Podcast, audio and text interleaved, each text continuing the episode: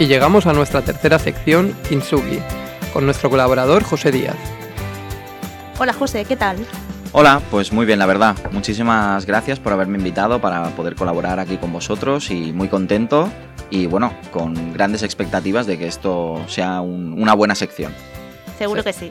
Seguro que sí, José. Eh, ¿Nos podrías contar más sobre ti? Sí, por supuesto.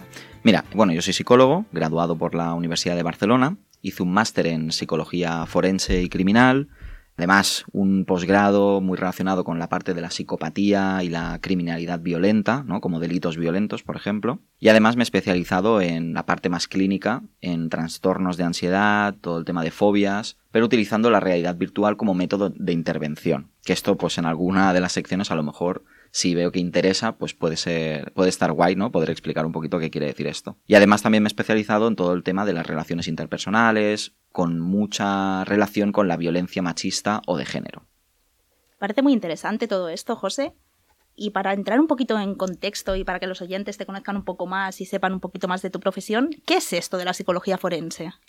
Pues mira, haces muy bien en preguntarlo porque la verdad es que es algo que, se hablará de manera transversal eh, al final durante los diferentes programas que vayamos haciendo. Así que me parece perfecto hacer una breve explicación sobre qué es esto ¿no? de la psicología forense. Básicamente, la psicología forense es una rama de la psicología que aplica los principios y, y, investigaciones generales de la psicología al mundo jurídico. Entonces, aquí entrarían distintos objetivos, diferentes aplicaciones, no solo a nivel jurídico, sino también a un plano más clínico de, intervención, por así decirlo. Y ahora que tenemos más claro lo, que es el concepto, ¿nos podrías dar algunos ejemplos? Sí, claro. Por ejemplo, un psicólogo forense se podría encargar de realizar peritajes psicológicos, de poder corroborar la veracidad de los testimonios para un juicio. ¿no? En el momento que hay un juicio y hay, hay un jurado, por ejemplo, o hay testigos, pues comprobar o poder corroborar la veracidad de estos, pues siempre eh, sería trabajo de un psicólogo forense. También se trabajan muchos eh, casos de abuso sexual, poder cercionarse sobre la veracidad de una víctima en un caso de abuso sexual, por ejemplo, ya sea infantil incluso. Y en, bueno, un poquito lo que he estado más involucrado este último año, que sería el tratamiento psicoterapéutico de hombres que han agredido, ¿no? que han ejercido violencia en sus relaciones de pareja. Y un poco centrándonos en serotonina, ¿de qué vamos a hablar en esta sección? Pues mira, mi idea, ¿vale? Luego a lo mejor sobre la marcha iremos improvisando, pero comenzaremos hablando sobre el papel que tienen las emociones en las relaciones interpersonales. También lo iremos ligando a las necesidades que puede tener uno dentro de una relación y cómo esto eh, aparece una necesidad en la que yo me pongo por encima de la otra persona. Bueno, y todo esto dará pie también a poder hablar sobre los conflictos que aparecen en los distintos roles dentro de las relaciones, cómo poder resolver estos conflictos. Y para ello también pues hablaremos, como no, sobre los roles comunicativos, como por ejemplo la asertividad. Y otros temas que me gustaría tratar sería la dependencia emocional, el vínculo afectivo en las relaciones o el apego, que puede ser que haya, que haya personas que lo reconozcan mejor por este título. También hablaremos sobre los celos, eh, pensamientos intrusivos, preocupaciones. Incluso iremos hablando sobre qué es la violencia, ¿no? La violencia explícita, que es algo que creo que, que puede ser muy interesante, algo que no se suele hablar mucho, la verdad, y que creo que debemos de darle también un, nombre, ¿no? La violencia como tal, pues se puede hablar de ella y no pasa nada. También intentaremos hablar sobre machismo, feminismo, iré dando también algunas breves pautas sobre estos temas, ¿no? Al final de cada sección, algunos ejercicios, como por ejemplo control, control de activación o mindfulness. Como veis, al final será una sección algo pintoresca, donde trataremos algunos temas que pueden aparecer al principio como muy diferentes, muy dispares, pero que poco a poco pues, se irá viendo, ¿no? Qué relación guardan entre todos estos temas. Sí, como vemos, parece muy complejo, parece muy interesante, sobre todo también que no relaciones solo temas de relación de pareja, sino que sea relaciones pues, con familiares, con compañeros, con amigos.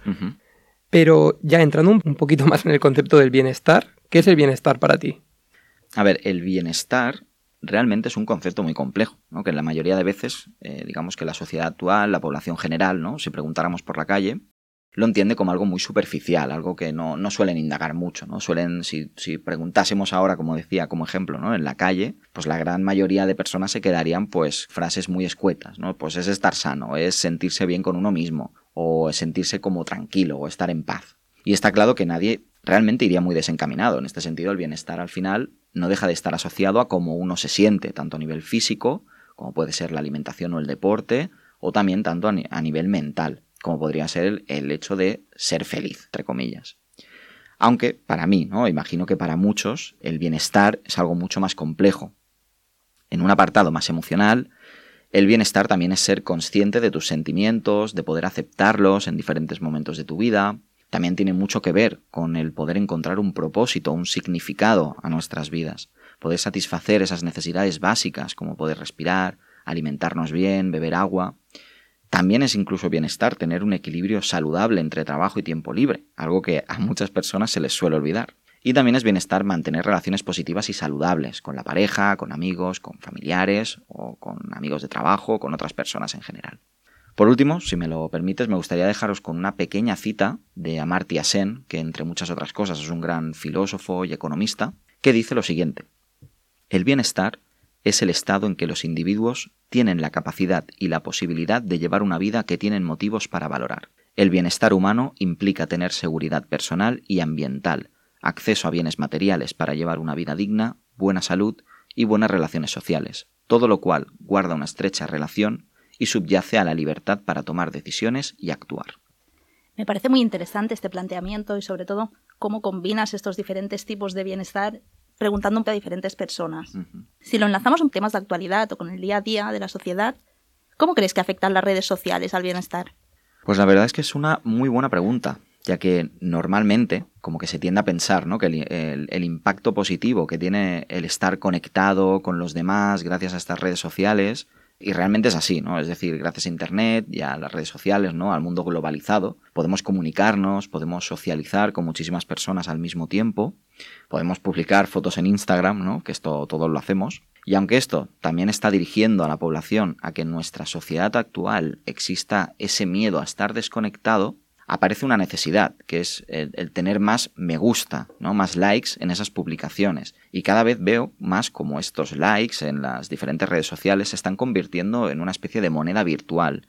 Una moneda que en cierto modo te da un valor social, te da la capacidad de sentirte aceptado por los demás. Ahora incluso es algo tangible, ya que es posible cuantificar hoy en día lo que le gustas a la gente. Y cuando la gente busca conseguir más y más likes por, por, esas publicaciones que hace, y puede afectar de una manera muy negativa cuando lo consigues, ¿no? Y de una manera muy directa, digamos que estás atentando en contra de tu propio bienestar emocional y psicológico.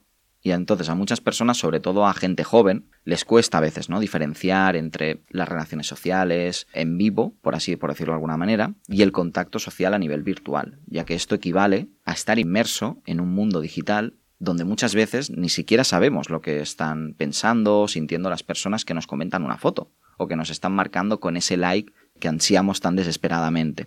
Y a pesar de que se ha evidenciado que el, feedback que se recibe ¿no? de las diferentes redes sociales es muy importante y tiene un gran impacto incluso a nivel cerebral, sí que considero que existen muchas reflexiones que muchos de nosotros deberíamos hacer, por ejemplo. ¿Qué sucede cuando ese feedback que estamos recibiendo, recibiendo tiene un impacto negativo en nosotros? ¿Qué ocurre cuando no recibimos los likes que esperábamos por una publicación?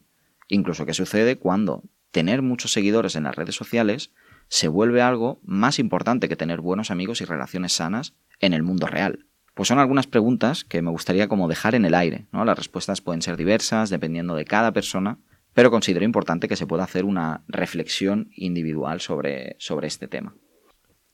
La verdad es que no tengo mucho más que decir. Nos gustaría que estas preguntas ¿no? que lanzas, nuestra audiencia pudiera hacer partícipes también de sus respuestas, de, de sus pensamientos, que realmente interioricen y valoren, ¿no? Y pongan una balanza si les compensa, ¿no? Hacer todas estas publicaciones, todo el hecho de exponerse y la respuesta que recibimos, ¿no? O sea, solemos ver la, cara positiva, ¿no? En las redes sociales muchas veces, pero no vemos esa posible frustración que pueden generar para muchas personas. Entonces, sí que me gustaría lanzar, lanzar esta pregunta, ¿no? Que exponía José a todos vosotros, que lo compartáis con nosotros, que lo compartáis en redes, que lo compartáis en, en nuestra web también. Y me ha encantado, la verdad, eh, toda esta reflexión y espero que lo podamos seguir disfrutando semana tras semana. Por supuesto, muchas gracias. Gracias a ti, José.